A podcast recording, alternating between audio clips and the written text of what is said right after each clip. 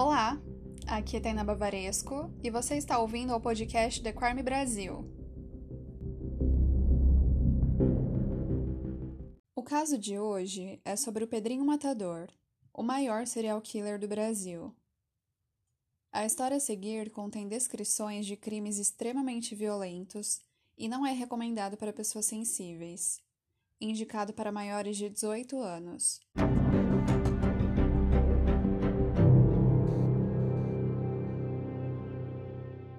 Pedro Rodrigues Filho é considerado o maior serial killer brasileiro. Nascido em 29 de outubro de 1954 em Santa Rita do Sapucaí, Minas Gerais, marcou a história do país com seus crimes pavorosos. Pedrinho é o irmão mais velho de oito irmãos e filho de Pedro pai e Manuela. Cresceu em uma família comum, mas marcado pela violência antes mesmo de nascer. Seu pai era alcoolista e frequentemente espancava sua mãe. Manuela, por vezes, se defendia da violência doméstica que sofria. Porém, em uma das brigas, no momento em que era espancada, não conseguiu evitar um chute em sua barriga, ainda grávida de Pedrinho.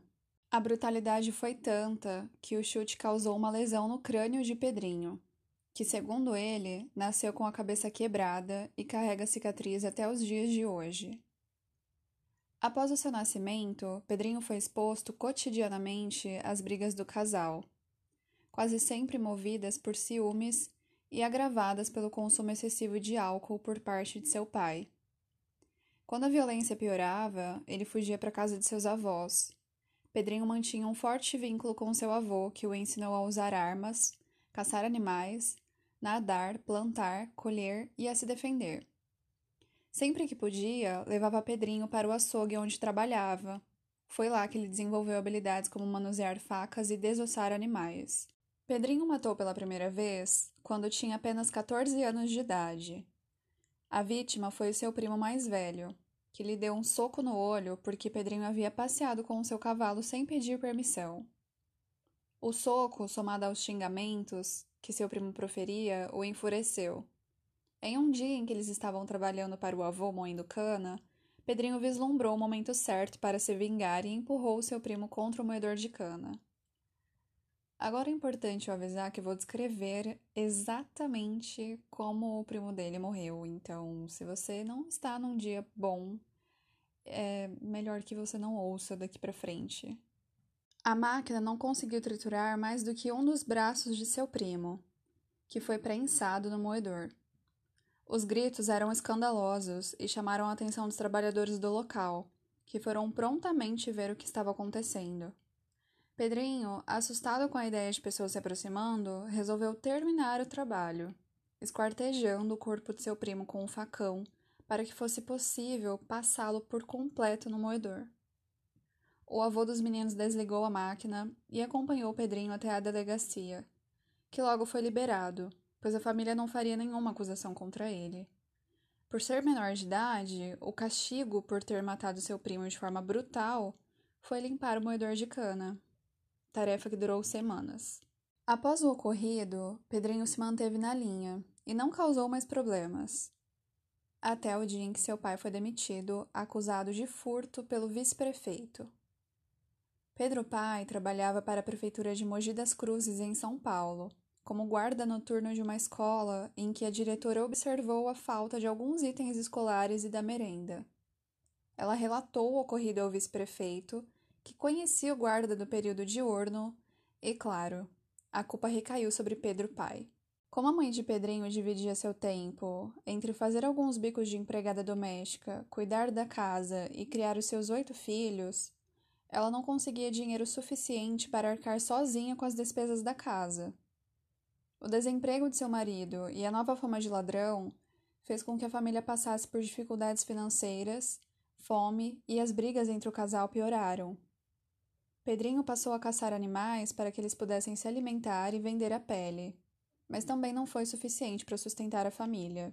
Inconformado com a situação, Pedrinho atribuiu a culpa por todos os problemas que a sua família enfrentava ao vice-prefeito da cidade, responsável pela demissão de seu pai e ao guarda diurno da escola, o verdadeiro culpado pelos furtos.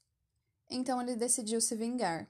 Pedrinho foi até o barracão de seu avô, pegou uma espingarda que ele guardava ali, munição, um facão e uma mochila com alguns itens que pudessem ajudá-lo a montar um acampamento na serra, onde passou cerca de 30 dias planejando a sua vingança e caçando animais como macacos para se alimentar.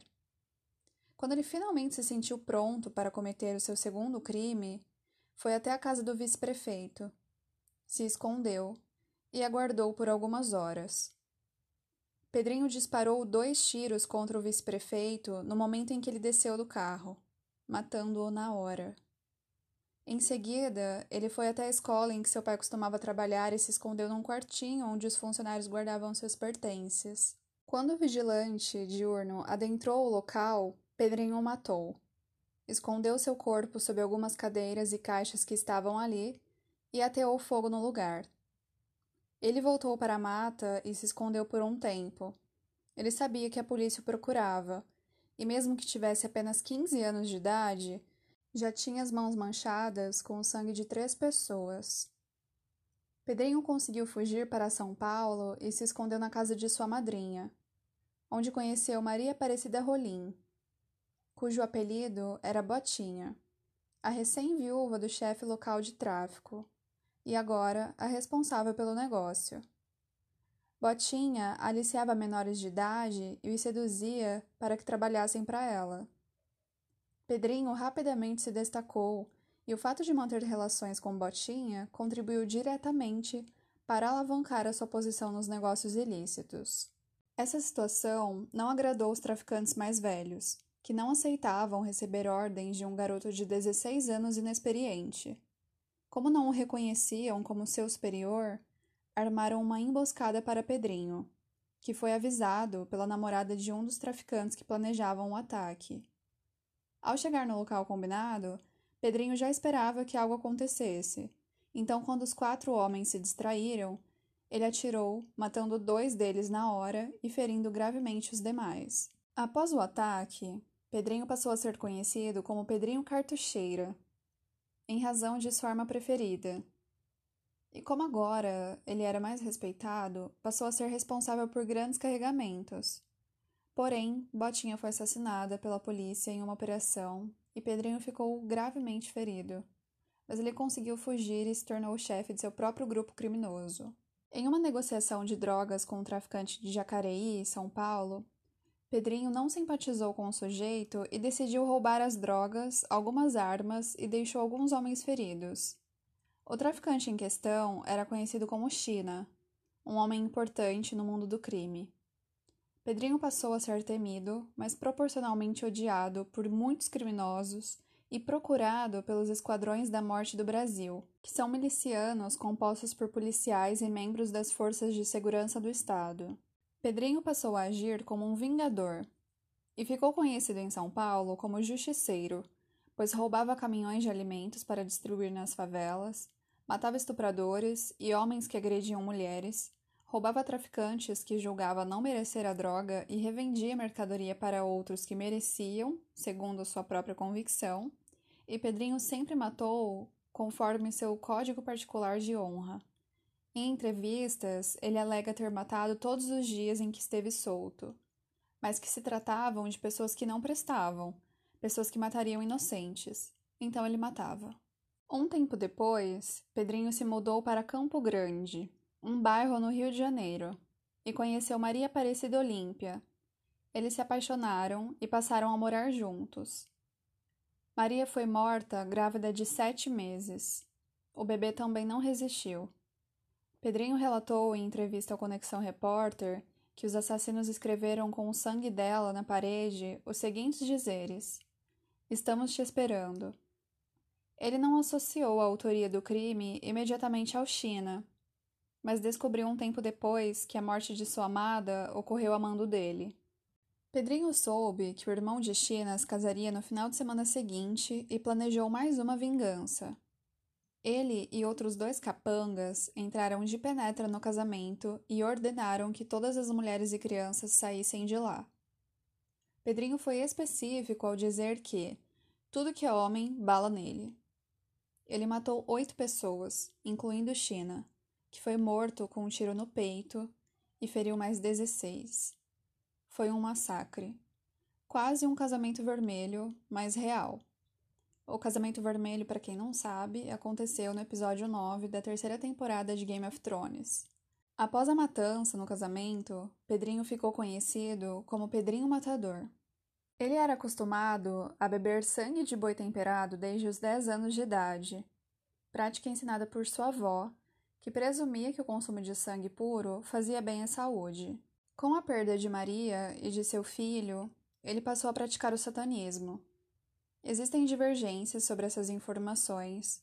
Em alguns livros retratam que Pedrinho passou a frequentar o candomblé, mas em entrevista concedida ao Conexão Repórter, ele afirma que praticava o satanismo. Ele fazia pacto com entidades e tatuou o diabo em seu braço direito. A tatuagem foi removida depois de um tempo. Ele acreditava que isso tornaria mais forte e que seus inimigos não conseguiriam matá-lo. O consumo de sangue passou a ser o de suas vítimas. Ele se sentia invencível e dedicava as mortes a Satã, convocando-o e oferecendo a alma de cada vida que ceifava. Em 1973, aos 19 anos, Pedrinho foi preso pela primeira vez. E ao chegar na casa de custódia, ele percebeu que a realidade do cárcere era bem diferente de tudo que ele já vivera. Em entrevista concedida a Ilana Casoy para o livro Serial Killer Made in Brasil, ele relata: Me assustei. Eu mesmo falo. Tem muito sangue na parede. Tem muita morte, então tem muito sangue arrepiado na parede. Gente armada para lá e para cá. Nossa, ali era o inferno. Isolado no chiqueirinho sem água. No pavilhão 5, no quinto andar, tudo sujo, barbado. Morria ali mesmo. Ficava doente. Ninguém se importava. Morria tudo assim. Era um inferno aquilo, um inferno. Nem para usar o banheiro, que aqui a gente chama de boi, eu ia sem a minha faca. Pedrinho ficou na inclusão por um tempo e, assim que foi encaminhado para o convívio, ouviu a seguinte frase: Carne nova para mim hoje.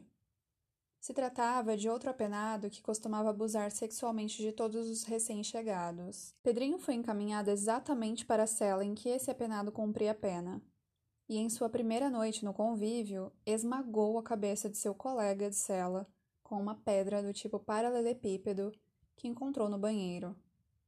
Ele fez isso para evitar o abuso sexual. Pedrinho avisou a todos que mataria qualquer um que mexesse com ele, e rapidamente conquistou respeito na cadeia.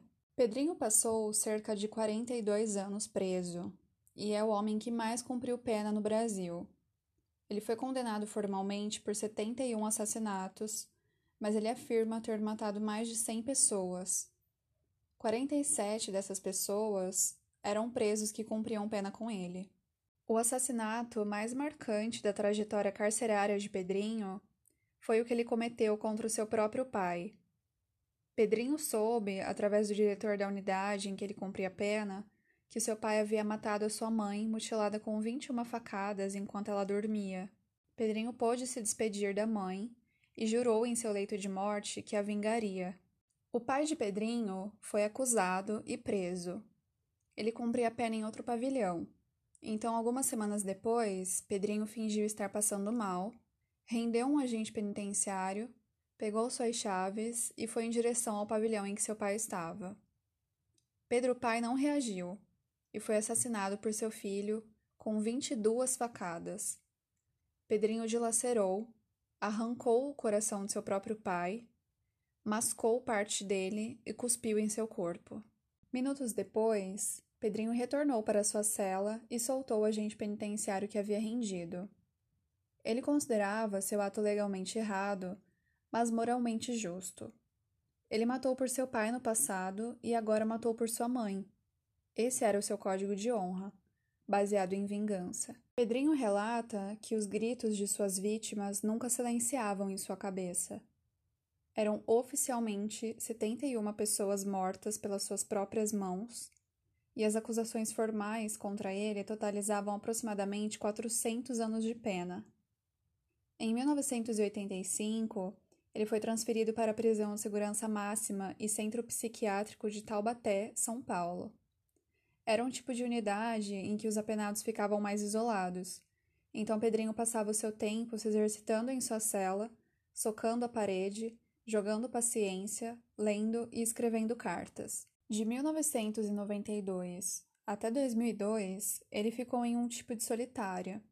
Ele só podia sair da cela para o banho de sol, que durava 45 minutos por dia, e só tinha contato com os agentes penitenciários. Durante a vida carcerária de Pedrinho, ele participou de motins, rebeliões, protagonizou assassinatos em massa, estrangulamentos, matou por vingança, por necessidade, por prazer e sobrevivência. O modus operandi de Pedrinho Matador era seduzir as suas vítimas, fingindo amizade para matá-las depois. Ele alega nunca ter amedrontado as vítimas. Outra coisa que ele fazia com frequência era arrancar os olhos, além de beber o sangue. Ele relata que parou de beber o sangue das vítimas quando a ascensão da AIDS se tornou uma realidade dentro da população carcerária. Uma de suas tatuagens mais famosas era que ele tinha em seu antebraço direito, com os seguintes dizeres: Mato por prazer. Ela foi removida, assim como outras que representavam a sua personalidade psicopática. Em dezembro de 2017, Pedrinho foi solto e todas as suas penas privativas de liberdade foram extintas. Mas a vida do egresso do sistema carcerário carrega o estigma de crimes que eles cometeram. E ainda que estejam em liberdade, se veem presos à própria imagem, construída através de uma identidade criminosa por anos. É como se a sociedade não acreditasse que alguém que cometeu tantos crimes cruéis pudesse ser capaz de não transgredir e eles vivem para sempre num lugar estranho entre dois mundos, pois na sociedade ampla ele sempre será considerado bandido. Pedrinho Matador é exemplo vivo de uma pessoa que sempre viveu em uma sociedade paralela à formal. Na infância, ele não frequentou a escola, conviveu com a violência diariamente, em vários níveis. Aprendeu que se vingar fazia parte da vida e que esse poderia ser o seu código moral particular para justificar os seus crimes. Ele foi um assassino em série influente e temido. Pedro Rodrigues Filho levou a vida de crime e a vida de crime levou Pedrinho Matador. Atualmente, Pedro tem 66 anos e permanece em liberdade. Ele frequenta a igreja, criou um canal no YouTube e não cometeu mais crimes. Ao menos não possui novas acusações. Ele sonha em se casar, ter um casal de filhos e uma casa. Pedrinho não se arrepende de nenhum crime que cometeu, pois acredita que fez um favor para a sociedade matando pessoas perigosas, estupradores e assassinos. Ele afirma não sentir mais vontade de matar, mas que aconteceria se machucassem a sua família. Nenhum outro assassino em série brasileiro matou mais que Pedrinho Matador. Ele é considerado até hoje o maior serial killer do Brasil.